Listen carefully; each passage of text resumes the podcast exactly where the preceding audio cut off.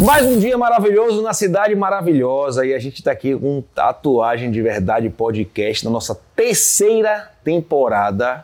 E nessa temporada a gente já recebendo vários artistas de peso para uma conversa muito solta para saber o que, que eles pensam da tatu, sobre a carreira, o que ele faz também, como ele faz o projeto dele, se ele viaja ou não viaja, o que ele faz da vida no dia a dia também, como trabalha, se acorda de manhã, se vai logo trabalhar e como é que faz. Isso é bem interessante para você, que é cliente, para você tatuador, para você que está iniciando também e para você apaixonado pela tatuagem de qualquer forma. E hoje vamos falar com um cara que ele é, tipo assim, vou falar, é, ele é tipo o ícone do estilo que ele faz, né? Aquele cara que todo mundo conhece, todo mundo curte, todo mundo quer ouvir e por isso que existe Tatuagem Verdade. Tatuagem Verdade é um, um canal de dicas de tatu, de podcast, de vídeo de viagem, de muito conteúdo. É o seu entretenimento da tatuagem. Então faz o seguinte, aproveita, se inscreve logo no nosso canal. Porque muita gente está assistindo isso aqui e não se inscreve. Dá nosso like aqui também. Se você curtiu, lógico. E deixa um comentário aqui quem você quer ver conversando com a gente, sugestão, tudo, tá? E sem mais delongas, vamos falar com o nosso amigo aqui, o ícone da Tatu, Geométrica Banda. Ele vai explicar exatamente o que ele faz, tá? Vamos lá falar agora com o grande Rafa Afonso. E aí, meu irmão? Prazer, cara, estar tá aqui contigo. O prazer Irado é meu. Demais. Muito obrigado por você ter recebido o convite. Que isso, mano. Uma honra estar tá aqui. Sabe e tá recebendo na cidade maravilhosa, né? Pô, véio? que vista, hein? Gostou? Pô, casarão. Irado. Gostou, então. Assim, é, a gente estava conversando aqui um pouquinho antes, explicando a importância da gente fazer isso aqui para vocês, de chamar, assim, a visão. Muita gente, assim, eu não conhecia o Rafa pessoalmente, conheci o trabalho, lógico, mas agora é o momento de eu conhecer ele e você também num papo descontraído. E aí, Rafa, me diz um negócio. Quem é o Rafa Afonso? Cara, é difícil de, de falar assim, né? Tipo, quem sou eu, assim, né? É, eu sempre tenho uma dificuldade muito grande de falar sobre mim, né? Mas eu acho que o Rafa é uma pessoa descontraída, ao mesmo tempo séria, é, paizão, família pra caramba, é, caseiro, não gosto de sair muito, gosto do, da minha toquinha, gosto de ficar em casa, cuidar das minhas coisas, cuidar da minha piscina, cuidar da minha, da, do meu quintal, catar o cocô dos cachorros. é, e, cara, assim, marido apaixonado. É, cara, um cara tranquilo, assim, gosto de, de fazer o que eu faço. Assim, me encontrei na tatuagem. Hoje eu posso dizer que eu sou um cara realizado, assim, sabe? Meus filhos são a minha vida. E a tatuagem ela veio para me dar tudo isso que eu tenho hoje, sabe? Tipo, de uma maneira que eu não esperava, cara. Não esperava mesmo, de verdade. É hoje eu sou realizado. A tatuagem me realizou, cara, na real, assim, sabe? Todo mundo que senta aqui, cara, fala sobre isso, assim. Que a tatuagem é algo difícil de se explicar, porque não é só um trampo. Você tem um tesão para fazer, e uma paixão, e Sim. existe uma família da tatu muito interessante que você conhece pessoas, tem histórias. E quando você encontra uns eventos desse, a graça Hoje eu vou para evento para encontrar a galera. Sim. Eu não tô afim de tatuar lá, eu não tô afim de ganhar troféu. Não, eu quero encontrar a galera, é. falar e tal, e, e construir novas histórias e, e, lembrar das antigas, tá ligado? Sim, mano. Isso é bacana demais. E quando, assim, a tatu entrou na sua vida, começou como? Cara, então, eu vou começar desde lá do começo, né? Eu, claro. Cara, eu morei em Ubatuba, eu sou nascido lá, né? Litoral de São Paulo. Não sei se você conhece ali perto de Paraty. Já ouvi é, falar, é cara, mas cidade, não conheço. É a próxima cidade é, de Paraty, né? Passou de Paraty já é, já é São Paulo e aí já começa ali a entrar em Ubatuba, né? Só um minutinho, ó. Tem esse negócio desses aviões que fica passando aqui. Os caras foram alugar uma porra de uma casa no meio do caminho. Aí passa, agora é helicóptero. Tá esperando alguém você? Ah, daqui a pouco aí vai vir. Deve aí, ser Felipe aí. lá da que tá chegando. Felipe. Meu pai Ô, Felipe, de... porra. Meu pai chegou mais cedo para me buscar. Mas aí, desculpa, velho. Não, relaxa. Então, eu vim de Ubatuba, é, litoral de São Paulo, e lá, cara, assim, a minha família toda é artesã, né? Todos eles fazem alguma coisa manual, né? É, uns fazem artesanato de madeira, outros fazem artesanato de massinha. Eu tenho uma tia minha que pinta. É, então, é, esse contato com a arte veio desde muito cedo, né? apesar de ser uma arte mais empírica, né? não é aquela arte moderna, bem desenvolvida. Né? Mas é, cada tio meu, como eu morava num lugar assim, uma, vamos dizer que seja uma favela, né? uma favelinha, é, minhas condições financeiras na época eram muito ruins, assim, tipo, passei muito perrengue com a minha mãe, meus pais eram separados desde quando eu nasci, né? E eu comecei a trabalhar muito cedo também. Então, é, eu vou chegar no contato com a tatuagem. Já, Mas já assim, vou você chegar começou lá. a trabalhar cedo na parte artística também, Hum, sempre Também, também. Aí eu comecei, na real, assim, é, como a necessidade financeira era muito grande, né? E eu tinha um tio meu que tinha uma barraca de é, hot dog, outro de raspadinha, outro de pastel, e eu tinha um outro tio que tinha uma barraca de tatuagem de rena, né? E era tudo na praia, assim, cada um um do lado do outro, assim, praticamente, né? E eu lembro que quando eu comecei a trabalhar, eu comecei olhando o carro, é, num estacionamento, assim, Sim, perto sim. da, da Telesp, da antiga Telesp em São Paulo, que era uma rede de energia lá. É, depois eu comecei catando latinha na praia, porque eu ia com a, pra praia com a minha mãe e acabava que eu ficava solto lá na, na praia, né? E ficava naquela assim de, caramba, eu gostei de ganhar dinheiro ali olhando o carro, vou arrumar alguma coisa aqui pra fazer na praia. Peguei um saco preto, saí andando, catando latinha, comecei a ganhar meu dinheirinho. E dali eu comecei a ver, cara, e sentir gosto também, né, de ganhar uma graninha assim, e, apesar de eu ter sete anos de idade, né? É, e dali em diante eu comecei a, a me envolver mais com o trabalho e eu perdi um pouco da parte da minha infância com isso, sabe? Tipo assim, eu, hoje eu sinto falta é, de algumas coisas. Por exemplo, eu gosto pra caraca, cara, de brincar com várias coisas assim com meus filhos, sabe? Tipo, e, e eu sinto que é essa falta que eu tive na minha infância, assim, sabe? Tipo, brincar com drone. Às vezes meu filho, pô, papai, deixa eu brincar com drone agora. Não, agora eu tô brincando aqui. É, você acho que é essa, essa criança dentro de mim aí que ainda tem essa falta, né? Mas aí, voltando, cara, é, depois de alguns é, momentos assim, eu lembro, eu lembro que eu estava ali trabalhando, é, já vendendo artesanato que os meus tios fabricavam, né? E eu sempre passava na, na barraca de rena do meu tio, né? E olhava ele tatuar assim, eu falava, caraca, tio, pô, quando é que você vai me ensinar a tatuar? Pô, eu quero tatuar e tal. E eu já desenhava algumas coisinhas, né? Eu, eu ia na casa dele para apresentar meus desenhos para ele, Sim. né? Porque ele era a minha referência na época. Aí eu falava, ei tio, gostou desse tribal aqui? Quer comprar? Eu já com a cabeça empreendedora, né? Aí ele, não, não, ainda tá faltando, não sei o quê. Aí eu falei, ah, beleza, então. Aí eu ficava naquela, né, de querer trabalhar com ele. Um belo dia, eu tinha, eu acho que 12 anos, cara. Eu cheguei na barraca dele assim, eu falei, pô, tio, na moral, cara, me ensina aí, pô. Dei um papo reto nele, falei, pô, quero, quero aprender a tatuar, quero sentar contigo aqui, tatuar de rena com você, pô, e tal. E nessa época eu já tava ganhando um dinheirinho a mais, porque eu trabalhava com os artesanatos dos meus tios, né? Que era Hum. tipo uma casinha assim, cheia de conchinha, um- com uns ganchinhos pra pendurar a chave, né? E aí Sei era um é peso é. danado, era um peso danado. Porque Aquilo ali é coisa de, realmente de litoral, né? Você vê é, aquelas isso, conchinhas e tal, sei como é que é uma lembrança, né, de Ubatuba. E era legal que eu mesmo é, gravava com uma caneta Bic o nome Sim. de Ubatuba na, na sacadinha da casinha, sabe? Então Hum. eu, já tinha essa arte manual, eu já tinha essa pegada artística desde muito cedo, né?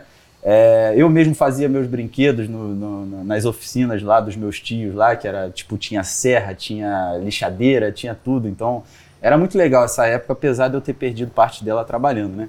Mas aí voltando, cara, eu comecei a tatuar de rena com meu tio, ele liberou, ele falou: tá bom, vou te ensinar, cara, beleza, vem, cola aqui comigo. Aí na hora eu larguei as casinhas, porque, porra, era um peso danado, que eu tinha que carregar uma bolsa pesadona e um painel cheio de casinha também, né? E ficar andando na praia também, debaixo do sol, era uma merda, né, cara? É, não sei se eu posso falar palavrão aí no Pode, podcast, pode, mas- você pode falar o que você quiser, mano. Tá em casa. Tá em Aí, casa. beleza, comecei a tatuar de rena com meu tio. E, cara, chegou um momento que eu acho que ele sentiu que eu tava tatuando mais que ele, sabe? eu acho Sim. que isso acontece até hoje nos, estu nos estúdios de tatuagem, né? Tem um pouquinho disso, assim. Às vezes a galera é, tem um certo orgulho ali e acaba rolando essa parada. E aí ele falou, ele inventou uma história pra mim assim, tipo, pô, Rafa, tá na hora de você dar uma mangueada aí, né? Mangueada é você pegar um álbum de tatuagem e sair andando pela Sair praia assim, pra você fazer uma tatu. Aí eu acho que, é, e- ao mesmo tempo que ele se deu bem, porque eu tava meio que roubando os clientes dele, porque eu era uma criança, né, cara? Então a Sim. galera via que eu tava tatuando direitinho de rena e, e meio que queria tatuar comigo, porque era interessante. Aí a galera tirava foto, tipo, sendo Sim, tatuada claro, claro, por claro. mim Até e tal. legal, né? Imagina uma coisa bem diferente, assim, uma criança na Caraca, praia. era, era maneiro, cara. E meu contato com a tatuagem veio dali, de muito criança, né? Apesar de ser de rena, eu tinha aquele reflexo de fazer um Mas traço, né? muita gente veio da rena, velho. Pois é. Inclusive, Muita eu gente. conheço vários artistas que Vários também, artistas conheço da rena. A Elida veio da rena daqui do Rio, né? Sim. Aí tem o Adão que veio da rena. Adão Rosa É, veio um galerão da rena. Sim. É muita gente mesmo, cara. Tipo assim, Total. alguma escola, o Ro- o Rogério Araújo veio da Sim. rena, que lá de Miami também. Mas eu nem imaginava, cara, que a rena me possibilitaria um dia chegar na tatuagem permanente, né? Então, É, aí, beleza, continuando a história, só pra você entender que Uhum. lá na frente eu vou te responder como que entrou meu contato com a tatuagem de verdade, né? É, até rolou uma. Tá vendo? tá vendo só? Tem uma conexão. É, e aí, cara, com 15 anos de idade, depois de estar trabalhando ali uns 3 anos com tatuagem de rena, eu vi em mim, assim, uma necessidade de sair daquela cidade pequena, sabe? Porque eu não ia ser ninguém ali, cara. Eu tava vendo que a galera que tava ficando mais velha virava garçom de restaurante, virava vendedor de loja de shopping. E eu não queria aquilo pra mim, sabe? Apesar de eu ter uma cabeça assim não muito ampla, porque eu não tinha referências, né? Minha mãe, no ensino médio, nunca foi uma pessoa culta, sabe? É, então eu, eu não tinha essa referência assim de, de algo intelectual, sabe? Algo mais profundo, né? Sim. Então eu vim aprender isso tudo aqui no Rio de Janeiro. Quando eu cheguei, meus pais eram separados na época, né? Desde quando eu nasci. Meu pai morava aqui no Rio de Janeiro com meus dois irmãos mais velhos e morava com a minha mãe lá em Ubatuba. E aí eu vim pra cá pra morar na casa do meu pai, né? Que foi a pior época da minha vida, assim, e a melhor ao mesmo tempo, né? Porque meu pai era viciado em droga, meu pai era, era é, dependente químico, né? Ele cheirava cocaína pra caramba. E meus irmãos já passavam um perrengue na mão dele. Minha mãe já sabia disso também, mas ao mesmo tempo eu tinha uma oportunidade muito grande, porque minha mãe, ela trabalhou é, numa escola técnica bem conhecida aqui no Rio de Janeiro, é, e ela conhecia o dono e conseguiu uma bolsa de 90% para mim para eu estudar nessa escola, porque eu ficava enchendo o saco dela, falava, mãe, eu preciso estudar, preciso sair daqui, não quero ficar em Ubatuba, não quero, quero ir para o Rio de Janeiro e tal. Alguma coisa me, me chamava para cá, sabe? Sim. E aí, cara, quando eu cheguei, eu já cheguei assim, tipo, procurando alguma coisa para ganhar dinheiro, né? Porque meu pai, ele, porra, né, aquela, sabe como é que é, né? Não sei se você conhece alguém que é dependente É, eu tenho um e tal. problema dentro de casa também, cara. É, É, é, é difícil, aí- cara. Eu acredito que adoece a, a família toda. Quando você fala uma palavra de seu pai, eu, eu entendo porque quem tem essa do próximo tá ligado como é que é. Chega. É muito difícil falar sobre isso até, né? Sim, cara, é triste, assim. Inclusive, meu pai morreu no ano passado agora por conta da, da droga, né? Assim, por questões da, da reação que ele, né, que ele teve por conta de anos de uso, né? E aí, enfim, é outra história isso aí. Vamos ver se dá tempo aí da gente tocar nesse assunto também. Mas, enfim, cara, aí comecei a estudar, 15 anos, comecei a trabalhar numa lojinha, uma lojinha não, minto, um amigo meu que era é, filho de um cara que fazia chaveiro de moto, cara, aquele chaveirinho, até de tatuíque, né? Aquele Sim, chaveirinho sim, que sim, você pendura o, o- De eventos, né? Exato. Aí era de moto, Yamaha, Honda tal. E aí eu virei costureiro de chaveiro, cara, na casa desse amigo, entendeu? E eu, eu era o cara assim, eu sempre fui muito competitivo, cara. Então eu era o cara que mais costurava chaveiro. Então era, porra, comissão, né? Então eu queria ganhar. Isso já veio lá de Ubatuba, naquela gana de querer ganhar dinheiro e tal. E aí, com esses amigos, eu conheci outros amigos, e aí comecei a me enturmar e tal. E aí, com 16 anos, eu conheci minha esposa. Numa matinê. É, famoso é, bicho do mato conhecendo a princesa, né? É tipo aquele, aquele, aquele, aquele desenho animado do, cara, do Dama vira Vagabunda. Ah. Bem isso aí, cara. Foi uma história bem legal. E aí, quando eu conheci ela, cara, foi assim, abertura de horizonte pra mim, né, cara? Eu, Assim, eu não sabia de nada, não tinha noção de nada. E aí ela começou a me apresentar o que era uma família, né? É, o que era uma mãe de verdade, o que era um pai de verdade, né? Que a família dela é assim, apesar de ter seus problemas também, era uma família super unida, é, assim, uma família não, não vou dizer exemplar porque ninguém é exemplar, né, cara? Exato. Todo mundo é, mas assim, existia um amor diferente ali. E aí eu vi, e eu olhei assim, eu falei, caramba, cara, isso existe, né? Não é igual a que eu tenho, sabe? Tipo, cada um no canto, cada um sem se falar, cada um sem se ligar. Então eu comecei a falar, caramba, eu acho que dá. E aí eu comecei a ter uma gana de formar uma família, sabe? Eu sempre, desde criança, eu fui um cara que queria formar minha família, cara, porque eu sempre sentia falta, porque meus amigos tinham e tal, e eu ficava naquela assim, caralho, cara, um dia eu vou ter minha família, cara, um dia eu vou ter o, um dia eu vou ser o pai que eu não tenho, tá ligado? Um dia eu vou ser esse cara e tal. E isso ficou tanto na minha cabeça que hoje eu, eu acho que eu sou esse pai, sabe? Pô, Tipo, parabéns, irmão. é Isso foda, mano. delicioso, porque eu vivo isso também. Eu tô ligado que você tá falando. É muito É, parecido. É de realidades parecidas. Eu conheci minha esposa também muito novo. E aí aconteceu que é, a gente se conectou, né? Algo de moleque também. Sim. E quando eu comecei a tatuar, ela me prestou, lembro até hoje. Nunca paguei, nunca paguei, galera. Ela me emprestou mil reais. Vocês estão dando risada? Mas é verdade. Ela me emprestou mil reais para começar a tatuar, assim, oh, para eu botar para montar o meu estúdio, porque eu já tinha um materialzinho toscão. E eu lembro que o estúdio, ela que confiou, assim, ela fez, vai ser aqui. Eu entrei, eu lembro que eu dividi em quatro vezes uma divisória de 400 reais. Era uma divisória, uma marca que eu já tinha pronto, começou o estúdio. Oh, e aí legal, começou cara. a história até aqui. Tipo assim, e ela come... que te incentivou, e ela então, que foi incentivar, E eu não paguei até hoje, tá? Desculpa, mas. mas, mas é então, é isso. Ela foi importantíssima. É legal você ter tocado Ela tá aqui também, assunto. viu, galera? Ela tá aqui. Porque o que, que acontece, né? É, a, a grande incentivadora de eu ter virado tatuador também foi minha esposa, cara. Um pouquinho mais para frente, né, dos 15 anos até os 22, eu entrei na faculdade por conta da Amanda ter engravidado do Miguel, né? É, 20, 20 para 21, se eu não me engano. Depois muito perrengue, muita história vivida e tal, né? E aí, cara, eu trabalhava é, em concessionária vendendo carro. Eu sempre trabalhei em concessionária. Não, minto, calma. Eu trabalhava em loja de shopping, sempre trabalhei em loja de shopping. E aí, cara, eu fui mandado embora e tal. A Amanda, do nada, conseguiu. É... Não, minto, calma. A história do cara é tão é, grande. É, é, é muito detalhe. Você quer vir pra cá, Amanda, explicar pra gente? é, quase, é quase uma boa essa ideia, cara. Eu acho que a gente ia fazer. Eu conversei com ele pra chamar pro podcast. Quem respondia era a Amanda. Eu descobri aqui também. Eu, eu sou um cara que, que só que tatua, cara. É, é. Então, aí ela engravidou, né? E eu fiquei desesperado, porque ao mesmo tempo que eu senti uma felicidade enorme, né, de estar tá ali perto de formar minha família, né, eu fiquei desesperado, porque eu falei, caralho, e agora, né, mano? Eu preciso correr atrás dele. Agora é de verdade mesmo o negócio. E aí eu consegui um emprego, cara, na, na faculdade, é, isso antes dela engravidar. E a faculdade faliu, eu trabalhava na central de atendimento, ganhava 600 reais por mês. E aí eu perdi o emprego e perdi a faculdade ao mesmo tempo, né? E ela engravidou e eu fiquei desesperado. Eu falei, mano, então eu vou voltar pro comércio, que é o que eu sempre fiz, né?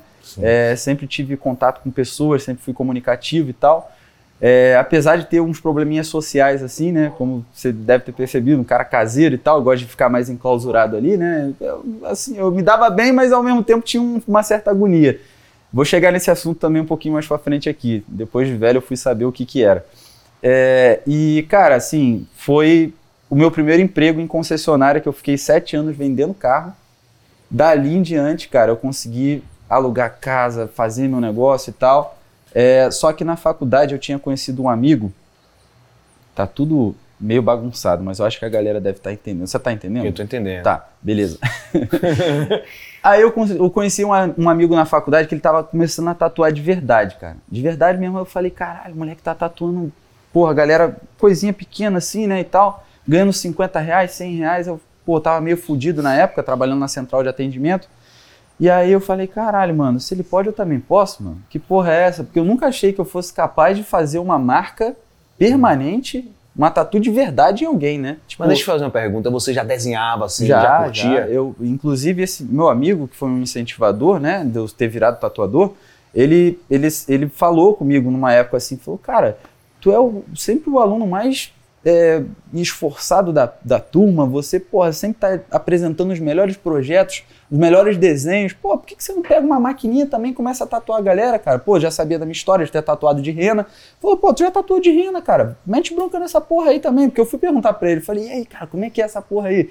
Aí ele, ah, se eu errar, foda-se, tá ligado? Porra, o negócio é aprender, a galera sabe que eu tô iniciando, então é isso aí, pô, não sei o quê. E fazia uns negocinhos assim que, pô, era maneiro, sabe? Mas Sim, claro. não era um negócio de qualidade, né? Porque quem tá começando não tem como né, ser exigente ao ponto de fazer um traço perfeito e tal.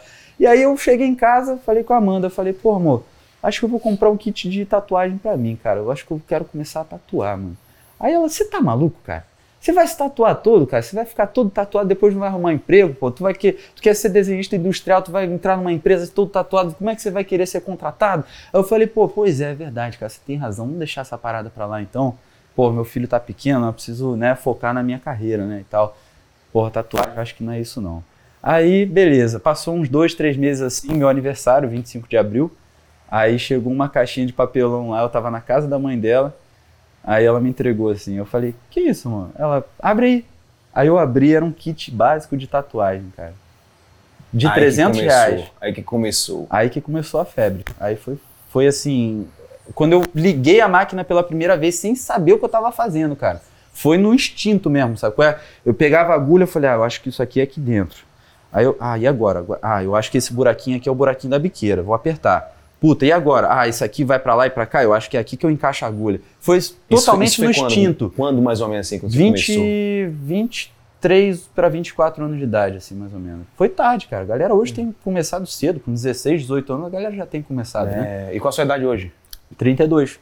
Ah, então tem pouquíssimo tempo. Tem, né, eu sou 8, tenho 8 anos de tatuagem, cara. Ah, muito bacana, velho. Oito anos de mano, é e... bem zaço, né? Pô, valeu, é. cara. Eu nem acho que eu mando tão bem assim. Eu também eu não sou acho, um não, cara é- esforçado, é, eu acho. É, a gente faz o que tem que fazer. é, exatamente. Mas assim, é, cara, ali eu, eu me encontrei, eu falei, caralho, cara, eu acho que é isso aqui que tava faltando na minha vida, sabe? Tipo, é isso aqui que eu precisava, sabe? Porque quando eu postei a primeira foto no, no Facebook na época, os amigos que já me conheciam, né? Que eu era, porra, desenhista do, do quarto da galera, a gente, porra, fumava maconha pra caralho, ficava doidão. Aí, aí o moleque chegava, aí, Rafa, comprei um kit de, de canetinha pra tu pintar minha parede. Eu falei, você tá maluco? A tua mãe vai ficar puta, teu pai vai brigar comigo. Porra nenhuma, já desenrolei, vai lá, mete bronca. Aí eu fazia os desenhos na parede dos amigos, assim, né, e tal. Umas ondas, né? Porque a gente pegava onda, então era sempre uma onda, um surfista, uma paisagem. Aí beleza, cara. Aí esses caras muito doidos, porra, chegavam lá em casa querendo uma tatu e eu não sabia o que fazer, velho. Era a minha primeira tatuagem. Depois disso foi acontecendo, né? Mas aí chegou esse amigo lá, o mais kamikaze de todos, né?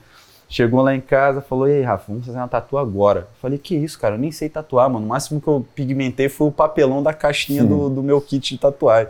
Ele: Foda-se, mano. Vamos fazer uma merda aí, qualquer coisa. Eu quero que você me tatue. Eu falei: Tem que agradecer esses caras, né? Esses é, caras malucos. Esses que são os mais importantes, né, cara? Que foi o start ali, né? Porque se a gente deixasse para começar mesmo de verdade eu acho que ia demorar, porque é, tem esse meio que. Tem esses amigos de infância também que todo mundo tem nessa história, né, velho? Que os caras que fizeram você. E aí, mano, chegou esse cara em casa. Aí, porra, o que, que a gente vai tatuar, gigante? O nome, o apelido dele era gigante, né? Aí, é gigante, né? Aí, porra, a gente procurando assim, ele tava com a camisa OG, tá ligado? De original, né? É. Aí, a gente olhando assim, ele olhou pra camisa dele, ele, caralho, Lagoa, porque o meu apelido era Lagoa, que eu parecia com o ator da, do Lagoa Azul, né? Eu tinha um ah, cabelo enroladinho, só faltava um olho azul, né? Aí ele, o gigante. Eu falei, caralho, é isso então, moleque, vamos fazer o gigante. Aí como é que a gente vai tirar o decalque agora? Fudeu, mano. Aí a gente pegou um celularzinho, tirou a foto, peguei uma folha de papel ofício, botei por cima, comecei a rabiscar, peguei uma, um papel carbono que tinha em casa lá de um bloco de nota fiscal, tá ligado? Nada a ver, bagulho totalmente empírico assim, mas eu já tinha essa base assim da rena, né? Que eu sabia que se eu pegasse um carbono e jogasse um álcool na pele, ele ia sair de algum jeito. Aí fiz o decalque, colei no tornozelo dele, e aí antes de começar a tatuar, ele ligou para 10 camaradas, falou: "Aí, Vou tatuar com Lagoa, mané. Chega pra cá. Na minha casa, a Amanda tava trabalhando, o, o Miguel tava no berço dormindo, tá ligado? E a galera tudo lá em casa, assim, no, no quarto, ele deitado na cama, eu tatuando ele, as paradas tudo em cima da mesa, assim, mano, não sabia o que eu tava fazendo, velho. Eu só tava fazendo, tá ligado? Eu sabia que eu tinha que furar a pele dele, entendeu? Com a tinta na ponta da agulha. E, irmão, quando eu tracei pela primeira vez, assim, eu falei, caralho é isso que eu quero da minha vida, tá ligado? Eu, foi um encontro, assim, não sei se talvez espiritual, não sei o que que foi, mas foi um encontro, porque dali em diante, cara, eu tatuei outro e outro e outro e outro, outro amigo e dali começou a Amanda já entrar numa parada assim, visão mais marqueteira, né? Tipo, vamos fazer uma página no Facebook, vamos pegar esse quartinho de empregada que tá cheio de entulho aqui, vamos fazer um estúdio para você. E eu trabalhando na, na, na, concessionária de veículos zero quilômetro, porque eu tinha perdido o emprego lá na faculdade, comecei a trabalhar na concessionária. E aí comecei a tatuar e vender carro ao mesmo tempo, ou seja, eu não tinha folga. Eu trabalhava de segunda a sábado na concessionária e aos domingos eu tatuava. Então era um ano e meio assim que eu peguei na minha vida, cara, que era tatuar e trabalhar vendendo carro. E foi o ano mais cansativo e ao mesmo tempo mais prazeroso da minha vida. Que foi onde eu comecei a evoluir, comecei a ser procurado por pessoas que não me conheciam. Que foi onde eu falei, caralho, mano, que legal, eu acho que tá dando certo, né? Que você percebe que está dando certo quando as pessoas quando começam... sai do seu ciclo e começa a ir para o mundo, né? Exatamente. Aí vinha um DM, vinha outro DM. Pô, que legal, gostei desse traço aqui. Quanto você cobra por uma tatu dessa? E aí foi. Aí a roda foi girando, cara. E, e, caralho, foi uma coisa que foi acontecendo naturalmente, assim, né? E quando eu vi que o negócio aconteceu mesmo, aí que eu comecei a me especializar. eu comecei a estudar, comecei a ler livros é, de psicologia, livros de, de arte. É, sempre fui um cara autodidata, sabe, cara? Nunca fui de fazer um curso com alguém, sabe? Sim. Sempre estudei sozinho. E eu acho que de tanta multidisciplinaridade que eu fui é, estudando, eu consegui fazer uma, uma, uma, vitamina de coisas que eu sabia. É, você construiu a sua identidade em cima do que você estudou a vida inteira, né? Exatamente, então se, cara. Do que você se conectou, do que você gosta, né? É difícil até de explicar, né? Porque Não, a galera... Porque, assim, eu acredito, a gente começou com o Dali, é exatamente isso. A gente tem que usar os nossos múltiplos talentos, porque às vezes você pode falar bem Sim. e tá, desenhar bem, e aí também você é um, é um bom vendedor. Isso tudo torna você uma Isso, você legal. tocou num assunto muito bom, cara, porque hoje é, eu me considero, é, assim, o, o, que eu passei em Ubatuba, contato com pessoas, vendendo casinha de artesanato, vendendo tatuagem de rena, é, na loja de shopping vendendo roupa. Vendendo carro. Hum, porra, vender um carro é difícil pra caralho, velho. Tudo isso, cara, me deu uma base, assim, tipo, do cliente chegar na loja e, meu irmão, é, além de ser uma arte maneira que eu estou apresentando, sabe, que tem a ver com a história dele também, a gente vai dissertar um pouco sobre isso também, mas assim, é, 50% é venda, brother, sacou? É você saber lidar com o ser humano, né? Você ter essa habilidade, assim, de saber é, quais os pontos que a pessoa quer ouvir. É, quais é, você, os... você já enxergou algo que na tatu a galera não tinha enxergado tanto, sacou? Exatamente. Eu enxerguei há pouco tempo, falando no meu meio, né, meus amigos e tal, que a gente sempre foi apaixonado pela tatu, o mundo da tatu.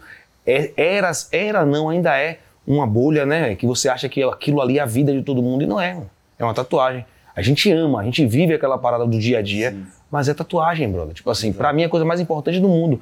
Mas pro vizinho é tatuagem. Ele vai olhar e falar, caralho, mas você faz tatuagem, vive como? Tá ligado? Até hoje os caras.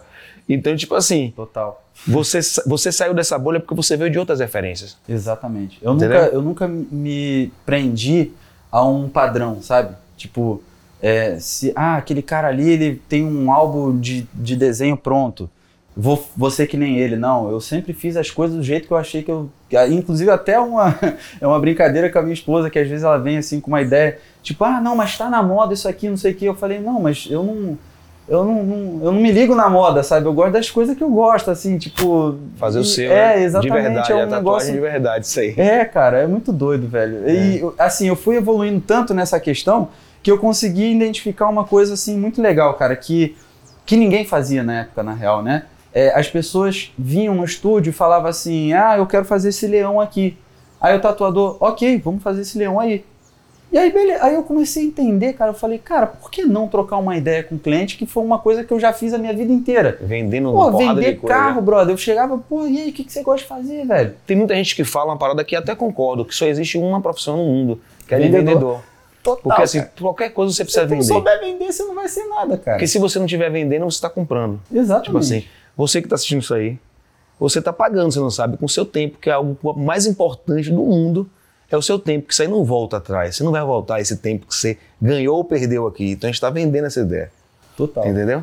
E, irmão, e assim, é, para vender um carro era assim, tipo, eu tinha que perguntar pro cara quantos filhos ele tem, se ele tem esposa, para onde que ele gostava de viajar, Aí tu ia no, no brilho do cara, sabe? Você, você botava assim, você não falava para ele, pô, essa cor aqui que você gosta e tal, é, é, esse motor é potente, não. Não, eu, é eu ia no sentimental, eu ia assim, imagina você de vidro aberto, irmão, pegando uma estrada para Búzios, que tem a tua casa lá de, de, de praia, ou com a tua família fazendo bagunça no banco de trás, com essa direção elétrica levinha e você sentindo aquela brisa, pô, imagina um carrão desse, cara. Pô, tua mulher amarradona ali ouvindo o sonzinho dela, pô Sabe o que eu aprendi quando vendia também? Era caraca, vendedor. E o cara sentado no volante assim, eu via no olho dele, assim, tá? Eu era o vendedor e o cara falava assim: ó, vai um cara e a mulher. Uhum. Ele que vai pagar, mas ela que vai comprar.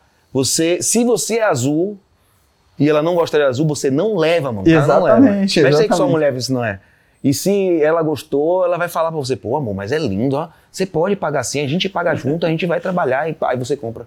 Isso, então ele falava isso, vinda pra mulher sempre. Isso é uma cara. identificação que você tem através de um olhar clínico. E isso é legal, porque você tem que ter esse olhar clínico. Você tem que saber quem você está atendendo, com quem você está lidando. Porque quando você sabe, quando você identifica a personalidade da pessoa que está ali do outro lado, fazendo a compra do produto que você está vendendo, você consegue vender melhor para ela.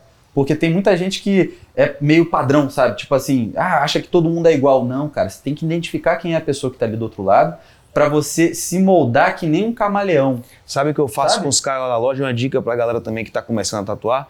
Eu falo, você não desenha, mano? Desenha, pai e tal. Chega aqui, quando o cliente entrar na loja, vai lá pra cima com ele, rabisca ele todo, mano. pega o desenho, faz o freehand, tira uma foto, pega um papel contact, cola, quando você tirar, o cara vai ficar sem graça, ele vai ter que tatuar, porque ele vai ficar com vergonha de não tatuar, pela atenção que você deu. E depois que eu fiz isso com os caras, vê se não deu certo. Deu certo ou não deu certo, velho? Os caras estão aqui. Dá certo, galera. É só você realmente. Uma coisa que é muito importante saber é você mostrar o valor antes de você mostrar o preço. Exato. É o que eu faço hoje, cara. Você chegar, tipo assim, fazer uma tatuagem mandala é uma coisa. Aí vem um brand, né? Fazer uma Exato. tatuagem mandala com o Rafa é outra parada. Pô, por quê? O Rafa faz assim, tal, ele dedica um horário assim, você vai ficar em tal ambiente Exato. e tal, e a tua, sua tatuagem vai durar mais, porque a técnica é mais. Aí começa, né, mano? É, eu acho que tudo é uma questão assim do início ali, você é, fazer o cliente sentir uma sensação de pertencimento.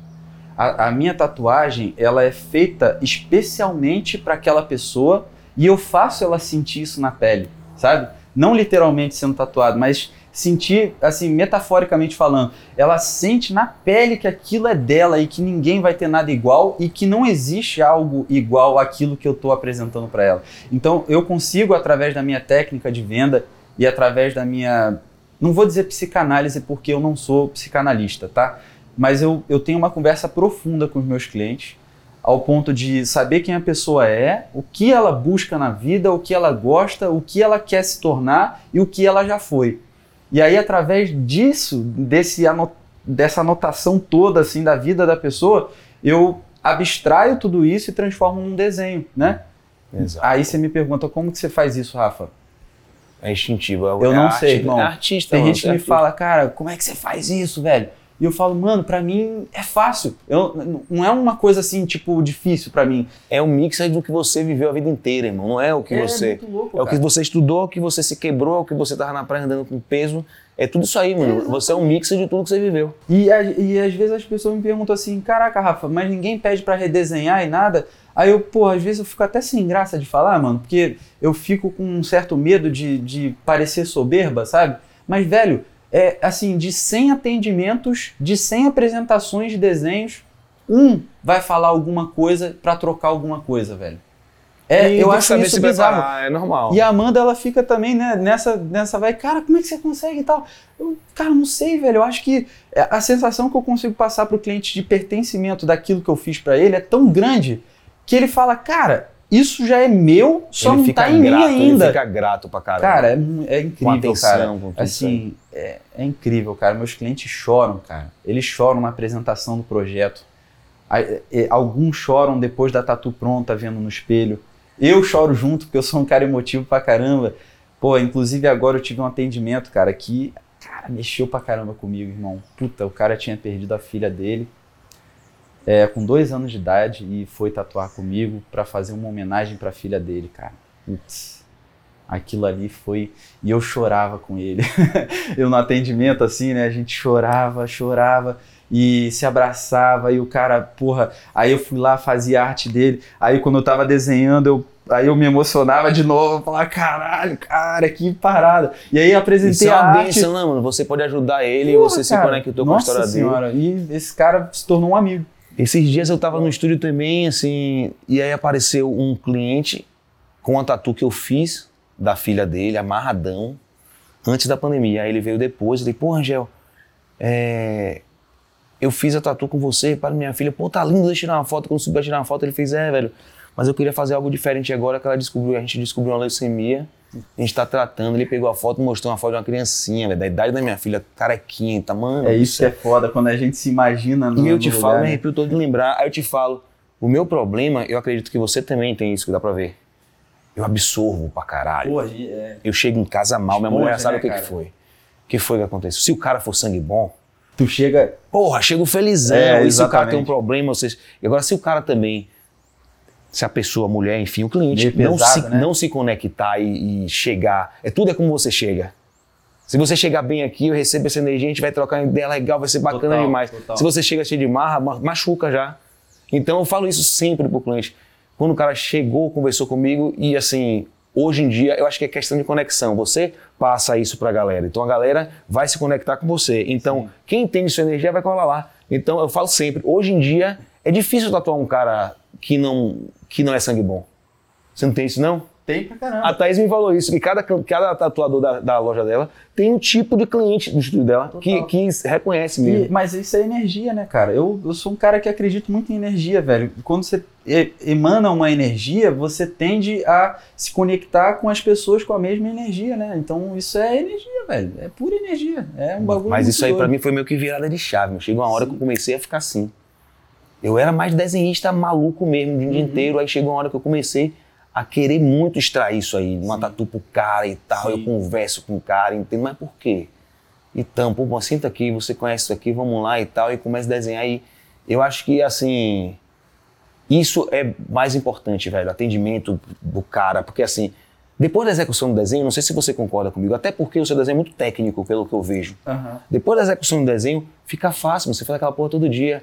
É mais fácil você extrair ali, é mais, quer dizer, é mais complicado você extrair, o trabalho está bem antes. Aí quando você vai aplicar, você já, vamos. Às vezes o cliente, eu, é, o cliente brinca comigo, é, porque eu falo assim, pô, cara, agora que é, tatu já decalcada no braço, né, e tal, Aí eu, pô, agora é só a gente tatuar, cara. Aí ele, só a gente tatuar? Como assim, Rafa? Eu, pô, porque é a parte mais fácil pra mim agora, é só tatuar. E que você se diverte, mas É, caralho, porque a parte difícil é aquela de tipo, ah, cara, quem é esse cara? O que, que eu vou fazer pra ele? Aí tu vai ali, ah, o que, que eu vou. Né? Essa parte é a parte mais difícil. A parte de tatuar mesmo, de pigmentação, é mais fácil, é mais divertida, né? E tal. É, ali, ali tô em casa, tô tranquilo, aí eu começo, eu ouço meu som e tal. Mas extrair é, é, o difícil. Pra caramba. E é legal você ter tocado nesse assunto, porque eu acho que é, quando você. Eu, eu, inventei essa frase, que eu acho que. É, quando só você. Na real, não sei se foi eu ou se foi a Amanda que inventou essa frase. Na verdade, a Amanda. foi nós, foi nós juntos, galera, talvez. É, a gente vai fazer a próxima vez com a Amanda. É, a Amanda senta aqui. eu fico assim meio, caraca, será que fui eu, cara? Será que foi ela? Porque a gente junto é quase a mesma pessoa, cara. Mas enfim, é, quando só você faz o que você faz, você não tem concorrente. E aí, através dessa premissa, você pode cobrar o valor que você quiser, que vai ser pago, porque não tem concorrente. Ninguém vai fazer o que você faz e a pessoa quer o que você faz. Exato. Eu tenho amigos tatuadores que eu converso sobre exatamente isso e eles não conseguem absorver, entender. Eu falo, mas ele não entende. Eu falo, irmão, ele está reclamando. Tem um amigo meu que foi para outro país, eu não vou citar nome, nem vou falar qual país, senão a galera vai reconhecer, não, sabe quem é. Bem. Tá? É, não vou me comprometer. Assim, eu falo com o Angélico, falo no podcast e derruba, não dá. É, só um exemplo, vai, não precisa Tem um exemplo de, um, de um artista que ele foi para outro país, ele falou, pô, Angel, aí tá cheio de tatuador, os caras cobrando barato demais e tal, e aí muita gente aprendendo e tal, e eu saí, agora eu faço o meu aqui, aqui também tem essa galera, mas pelo menos eu tô vivendo melhor. Eu falei, irmão, você já apresentou o seu trabalho. Você é um cara casca grossa, das antigas, todo mundo conhece. Mostra quem você é, minhas pessoas não estão enxergando. Como, se isso aqui é de, não, não tem diferença nenhuma disso aqui, por que isso aqui vai custar mais caro? Não tem um porquê. Agora, se você apresentar, não, isso aqui, quem fez foi o Dom João VI, ele pintou isso aqui com com tinta do sangue da vaca e tal, assim. E aí ele vai entendendo, tá ligado? Ele fala, pô, é verdade, faz como isso aí? Não, mas aí quando você bebe, a água se torna santa, porque aí você tem outro valor. Então, tipo assim, não tô falando que é você inventar uma história, inventar uma mentira, mas a sua história, o que você faz diariamente, tem que ser recompensado, tem que ser mostrado, tem que ser valorizado. Aí que tá o valor. Você enxerga o valor. E talvez o cara, quando pensa no tradicional do tatu, ele esqueceu isso aí, porque ele não aprendeu, a escola dele é outra. Exato. E é importantíssimo para o cara tradicional assistir isso aqui, para o cara que está começando, para todo mundo. Que às vezes o cara que, que, que, já parou também, tem gente que parou de tatuar, então está cansado, entender qual, qual que está vindo de novo. Eu achei perfeita a sua colocação, cara. E tem mais uma coisa que vai é, é, linkar com o que a gente falou agora há pouco, né? Que é a técnica de venda, né? Tem uma parte do filme O Lobo de Wall Street, Sim. que é do Leonardo filmaço, DiCaprio, né? filmaço. né? Que tem aquele cara do. Hum, hum, hum, tá ligado? É, sim, claro. É que ele toma um uísque lá com o cara. E aí. É... Eu não sei se foi com esse cara, mano, agora. Não me fugiu a memória. Mas tem uma cena que ele fala assim pro melhor vendedor dele: Me vende essa caneta. E aí o cara simplesmente pega a caneta e fala assim pra ele: Escreve teu nome aí na mesa pra mim. Aí o cara, Ué, mas como que eu vou escrever meu nome aqui? Aí ele fala: Eu tenho uma caneta. Você quer comprar? Então, tipo assim, quando você mostra para a pessoa que ela precisa do que você tem, através da técnica de venda, a pessoa está meio caminho andado comprando aquele produto que você está vendendo. É isso, exatamente. eu aprendi isso quando vendia Muito também. doido, né? É.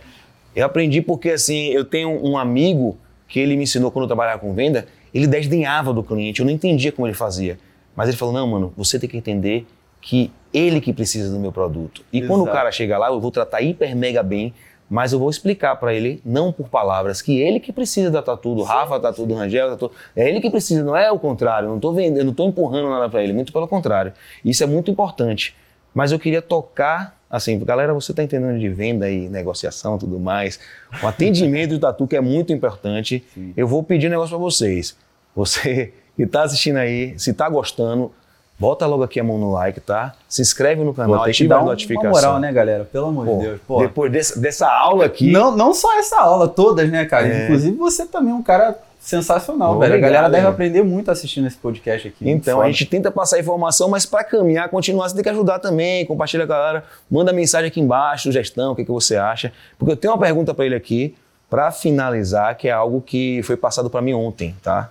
Ontem eu descobri, quer dizer, descobri não, já tinha assistido um stories dele. Não sei se foi seu ou da sua esposa também, aí vai ser difícil saber. Mas aí com uma coisa só, tudo bem.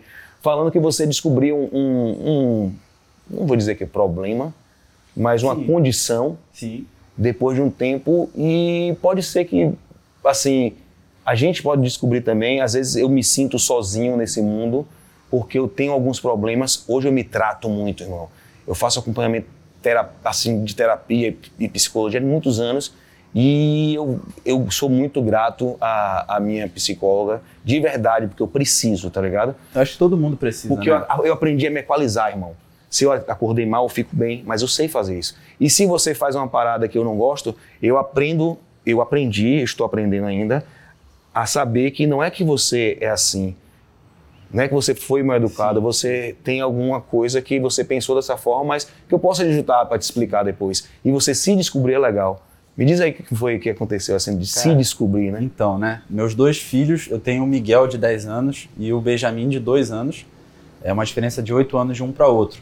E minha vida inteira eu sempre me achei diferente, assim, em certos aspectos, é, muito, é, muito, como posso dizer, cara, sensível para algumas coisas, entendeu? E, e eu achava que era o meu jeito mesmo. E minha vida inteira foi assim. Eu fui me equalizando também, sozinho. Eu fui procurando maneiras de me equilibrar, né? E aí, beleza. Aí, meu filho, sete anos de idade, o Miguel, mais velho, até então o Benjamin não tinha nascido ainda, com muitos problemas de escola, problemas sociais, problema de não aceitação, problema de literalidade, problema de, de, enfim, diversas coisas. E, cara, assim, a gente começou a investigar, investigar, investigar. E a Amanda sempre, né, pô, cara, tem alguma coisa aí, tem alguma coisa aí. Eu falei, pô, amor, não, aquele negócio de pai não, não acreditar que o filho tem alguma coisa, né? Eu falei, não, não, não, não é possível, cara. Isso aí é, é, pô, coisa É, do Miguel é assim, mesmo, né? não é nada não. Ela, cara, tem, tem. Aí vamos em psiquiatra, vamos em psicólogo, nanã. Diagnosticou o Miguel com autismo, nível 1. Né? Ele tá dentro do espectro, do espectro autista. E aí, na hora, pra gente, assim, foi um baque, né, cara? Porque eu falei assim, caralho, tem um filho autista. Que parada, né? E agora? Como é que vai ser? Aí eu já pensando assim em toda a parte educacional que eu, através da- das coisas que eu aprendi na minha vida, passei pra ele e aí eu comecei a me, a me julgar, né? Tipo, caramba, aquela vez que eu briguei com ele, será que eu fiz certo? Será que não era por causa da condição É. dele? Criar um aí- ser humano é pesado, É, né? brother, aí tu entra num parafuso, né? Você fala, caraca, e agora, cara? Né? Pô, o que, que eu vou fazer? Eu vou começar a estudar, vou começar a aprender sobre o assunto, vou, vou começar a entender o que, que é o autismo, né? E aí começo a ler, começo a ver é, vídeos de pessoas autistas no YouTube. é, e aí, cara, eu comecei a olhar, eu falei, não. Cara, sou eu aqui, velho. Aí, mais um. Aí eu, puta que pariu. Você sou lembra algumas características assim, mano? Cara, dificuldade social, muita dificuldade social. Uma das coisas que eu tenho muito, inclusive é uma dificuldade minha com, com alguns clientes, é, que é uma coisa intermitente, não é uma coisa permanente. Tem pessoas que eu, que eu consigo olhar no olho e tem pessoas que eu não consigo olhar no olho. É muito doido, cara. Tipo assim, às vezes é, dói fisicamente para mim olhar no olho de alguém que eu não consigo olhar. E eu, aí você me pergunta, Rafael, por que você não consegue? Não sei explicar. Entendeu? É, é, chega a ser uma dor física. Tipo, eu ser obrigado a olhar para o olho da pessoa porque eu estou atendendo ela e eu tenho que mostrar respeito para ela, porque o olhar no olho é uma questão de respeito, Sim, né? Tipo, eu estou te certeza, respeitando certeza, ao olhar no certeza. seu olho, né? É, parece que não, mas quando você evita o olhar, parece que você está desrespeitando a pessoa, né? Mas não é, é uma condição que eu tenho. Então, eu aprendi a me equalizar com isso, sabe? É, sensibilidade com cheiro, cara. Assim, tem gente que não tá sentindo o cheiro no lugar, tem gente que não tá se incomodando com alguma coisa e aquele cheiro pra mim tá tipo como se fosse mini agulhas furando meu nariz por dentro, sabe? De tão incômodo que tá aquilo ali pra mim, sabe? E dentre outras coisas, literalidade pra caramba. É, cara, eu dificilmente eu entendo piada, sabe? A Amanda, principalmente, ela, porra, às vezes a gente tá assistindo Tata Werneck, cara. Essa mulher é incrível. Tipo, eu entendo parte das piadas que ela faz, né? É Mas ela é muito rápido, rápida, né? né? É muito rápido. E a Amanda tá, tipo, de dois em dois segundos. Ah, E eu tô assim, ó. Babando, assim, tipo, o que que ela. Amor, o que, que você tá rindo? Aí ela, aí ela vai e explica a piada pra mim, sabe? Tipo, essa dificuldade. E, cara, é- são tantas coisas juntas, mas coisinhas pequenas, sabe? É, tanto para déficit quanto para coisas boas, né? Então, é, o que, que é de bom? Cara, eu percebo detalhe em tudo. Eu, minuciosamente, eu consigo ver cada detalhe das coisas que às vezes as pessoas não enxergam, né? Então, talvez esses detalhes que eu percebo um pouco a mais é uma coisa que me ajuda a trabalhar. Deixa eu fazer uma pergunta pra você, velho, que agora eu fiquei preocupado. Autista também. Pô, é sério, né, Zuira? Não, agora eu fiquei preocupado. Tipo assim, velho. Não, porra, os caras estão aí viajando. Porra, é falando de tatuagem? Vocês estão falando essa porra aí. Não, mas é sério, eu vou falar um negócio pra você. Hoje eu consigo me explicar pra algumas pessoas. Sim. Porque pra minha mulher, então, é uma treta. Que fala, amor, se liga, não é porque eu não quero, não, é porque eu não consigo. Tá entendendo? É porque eu te tento explicar, mas na moral. E onde você teve esse diagnóstico pra eu ir lá também, pra entender Cara, o que, que então, é que eu tenho? é uma psiquiatra que tá tratando do meu filho hoje. E aí rolou essa, essa investigação assim comigo, né? De, cara, será que eu tenho? Será que não? E a Amanda assim, cara, eu tenho certeza que você é. Aí eu falei, caralho, sério, mano? Cara, eu tenho certeza, você. Eu já sabia, pô, você, é isso tem, aí é, você, você tem a mesma característica do Miguel, cara. Não, não, não, não sei o quê. E eu e Miguel são muito, muito, muito parecidos, assim. Eu, às vezes eu vejo ele fazendo uma coisa assim de autista, né? E eu me vejo na minha infância lá atrás falando, caraca, eu fazia isso também, velho. É, porque tem Tá características não, não só do autismo, mas de, de diversas, assim, diversos transtornos que tem Sim. características que, assim, você se enxerga, se encaixa. Agora, uma coisa que é muito... Eu conheço artista, que eu também não vou citar nome, eu conheço artista que ele, ele é autista, mas num nível que dá pra perceber, Uhum. tá ligado? E porque eu também não entendo do assunto, não sei qual é o nível, mas a gente já sabe, o irmão dele já conversou com a gente. Enfim, ele é excepcional, fora da curva, Uhum. entendeu? E talvez isso seja uma característica. Você falou, tem um lado É, positivo são vários pra níveis, caralho né? São vários e tem um níveis. lado negativo, Sim, né? sim. Tipo assim, eu tenho um problema que todo mundo me zoa. Eu não lembro o nome de ninguém, mano. Eu também. Rosto, é difícil tava- lembrar o rosto das pessoas. Eu tava rodando na, na Tatuíque aí, o Rafa, é. o diretor da gente aqui, tava com a gente. Aí chegou uma pessoa pra mim, fez, pô, Rangel, e aí? Eu falei, pô, prazer, Rangel. Ela fez, tá de sacanagem, conheço há 15 anos, pô. Aí Aí.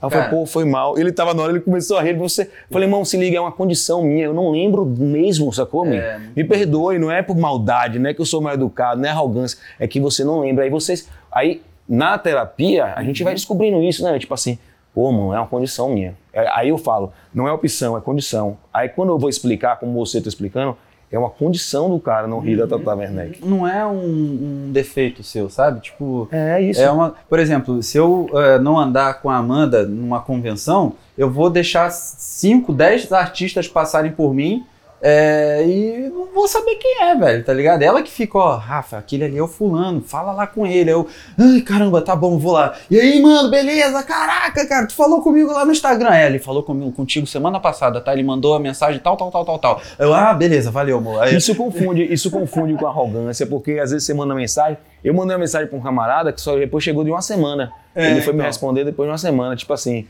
Outro que eu mandei uma mensagem pra convidar pra fazer o, o, a- a- a- o podcast. Porque assim, quando a gente convida o podcast, a gente tem a equipe. Aí os caras fez, Rangel, esse papo é seu. Você conhece os caras? Aham. Todo mundo sabe quem é Rangel, então é melhor você convidar. Aí eu vou em cima dos caras. Aham. Porque é falta tempo, né? A gente tá tatuando, tem, tem loja, pra família, caralho, tem filho. que dividir as coisas, né? E velho? aí eu mando mensagem pros caras. Teve um que agora que eu sentei aqui, três meses depois ele respondeu. Agora. Então, tipo, não é porque. Aí que eu- hoje eu respeito, é a condição do cara. Vai que não teve tempo, tem dificuldade de responder. Então vai que ele não responde a ele, não vê porque tem um excesso. Depois que eu descobri o autismo, cara, é, dificilmente eu julgo as pessoas hoje em dia, sabe? Tipo assim, é como você falou, às vezes a pessoa tá fazendo alguma coisa que te machucou, mas na real ela não tá com intenção de te machucar, sabe? Sacou? É, É, ela, é é, você tem que que entender aquilo que aquilo ali é dela e não é dela pra você, sabe? É que eu tento explicar pros caras, pra equipe toda direto aqui. Às vezes quando tem um cliente, vamos lá, isso é papel, papo, de estúdio, dentro do estúdio. Uhum. Às vezes você chega e recebe um cliente muito arrogante. Isso acontece, é raro hoje em dia, mas acontece. O cara chegou, aí eu falo pros caras, irmão, o seu papel é ser exemplar e contornar o cara, dobra o cara pro contrário, não vai no ritmo do Chega cara. no ponto do cara se sentir sem graça de É. tanto que você foi gente boa e do tanto que ele é o cara arrogante, tá né? arrogante, você, pô, irmão, tudo bom? Você quer um café? Pô, você quer conversar? Então, só um minutinho, aguarda aí, você quer alguma coisa, quer botar no canal aqui, aquela Aham. onda? Tá, fica à vontade, velho. E como é que você conheceu? A gente senta do lado, irmão. E aí começa. E o cara fica sem graça, você quebra, É. você quebra na O educação. cara te dá um tapa, você dá um abraço. Exato. Ele dá o segundo tapa, você dá um abraço mais forte ainda. E Ele aí o terceiro, cara- você dá um beijo. E a galera começou a gostar disso, velho. Tanto que é prazeroso você fazer isso. Total. Você pegar e desbancar a pessoa. Porque às vezes, sei lá, às vezes você chega tatuado, porra, é, num lugar, sei lá, tatuado de bermuda tal. Então, às vezes você quebra o, estereótipo, quando uma pessoa chega e começa a tratar você, aí você trata, trata hiper bem o garçom e a galera fala com todo mundo, irmão, todo mundo fica muito feliz aquilo ali. A energia que você tá mandando pra um lado e pro outro. Total. É do caralho isso aí. É, pô, é perfeito isso aí, cara, porque é o, é o modo de se viver que eu acho que é a maneira mais correta, né, cara? Tipo assim, você respeitar cada um como a pessoa é, cada um na essência dela, você também é, se perceber também, né, se equalizar, evoluir no, no que você vai aprendendo no decorrer da vida. E isso é legal, cara, porque depois que eu descobri o autismo, eu comecei a me perceber mais e comecei a, a me aceitar nos, nos, nos meus, nas minhas condições. Porque antes de ser autista, eu tinha uns problemas, né? Como eu te falei aqui, que Sim. pô, é só a ponta do iceberg, né? Tem muitos outros também que eu não sei se eu vou lembrar aqui de falar. Mas, cara, assim, eu comecei a me aceitar. Eu falei, porque eu ficava agoniado comigo, eu falava, eu ficava me julgando, E cara. você se cobra, mano. Eu ficava me. Porque é, tal pessoa nossa, é, eu me cobrava você- muito, cara. porque e isso tal pessoa dava... consegue e você não consegue. Exatamente, cara. Eu ficava assim mal por dentro, porque eu falava, caramba, cara, por que, que eu não consigo fazer isso? E hoje em dia eu falo, pô, legal, eu sou assim, é a minha condição, então. Mas as aceito, pessoas sabe? atingem essas paradas aí, tipo assim, de- assim, cada um em um tempo, sacou? Tem gente que às vezes nunca vai atingir, tem, tem gente que atingiu quando nasceu já. Exato. Então isso é uma condição bacana de você entender que o artista tem que ser compreendido Uhum. e, e qualquer pessoa não só artista. Que tanto que eu perguntei pra psiquiatra, né? Eu falei, depois que ela falou, Rafa, Rafael, você é, você é autista. Aí eu fiquei assim, sério, eu sou? Aí ela, é. Aí eu, "Ih?"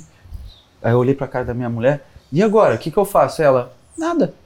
Eu falei, como assim nada? Aí ela, você já viveu a sua vida inteira se equalizando, cara. Você não precisa fazer nada. Agora o que eu te indico é fazer uma terapia, É. né, um acompanhamento com um psiquiatra uma vez por mês, uma vez a cada trimestre. E eu falei, ah, então tá, beleza. Então é só isso? Ela é, só isso. Aí eu falei, então tá, né? Tipo, tá, a informação foi legal porque a partir dali, cara, virou uma chave na minha cabeça de eu falar assim, caramba, cara, eu vou me aceitar mais agora, entendeu? Porque Oh, que é bom. tanta coisa que você fica ali antes de saber, que você fica se cobrando, que você fica ali, caraca, por que que eu sou assim, cara? Sabe? E depois você se entende, assim, é um, é um alívio, cara, é um peso, assim, que eu, carre... que eu carregava nas costas que eu fiquei, assim, leve, cara. Eu falei, caraca, Pô, que, que bom, massa, que velho. gostoso isso, sabe? Que Tipo, massa.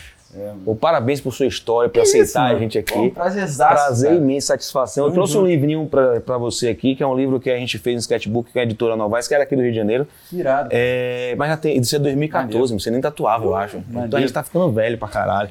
Ô, velho, como é que eu dou um presente pro cara que nem tatuava ainda? O cara nem entendeu que era isso aí, mas assim... Me amarra nisso aqui, inspiração, cara. É só, é só uma parada assim, irado, tatuador irado. gosta de colecionar Obrigado arte, demais, livro e tudo mais. Valeu. Satisfação imensa, meu irmão. Ou deixa seu, seus, seus, suas redes sociais aí pra galera. Então, galera, é, minha rede social é Rafa Fons, né? Arroba R-A-P-H-A-F-O-N-S. E acho que é só, né? Rafa Fons. É, é, você quer chamar a sua esposa pra fazer essa parte? Eu acho que seria interessante, cara, dar, dar um pulo aqui, amor. Então.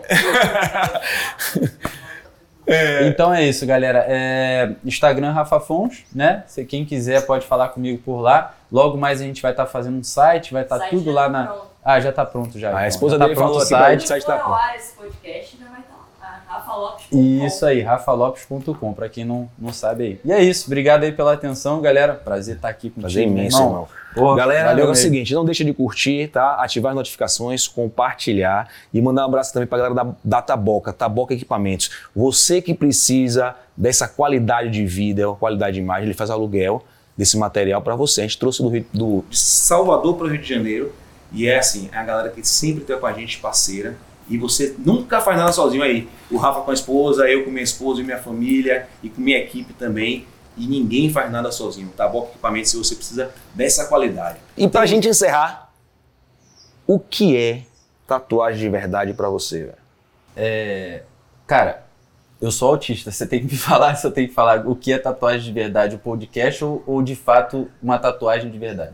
Tatuagem de verdade, o que é para você, assim, falando, ouvindo tatuagem de verdade. Não tô falando podcast, não, tô falando ah, então tatuagem de verdade para você, litera, pra você. Literalmente tatu de verdade, permanente Tatu, sentimento, o que você acha? Cara, ou, acho... ou traço, pigmentação, o que tá, você acha? Beleza.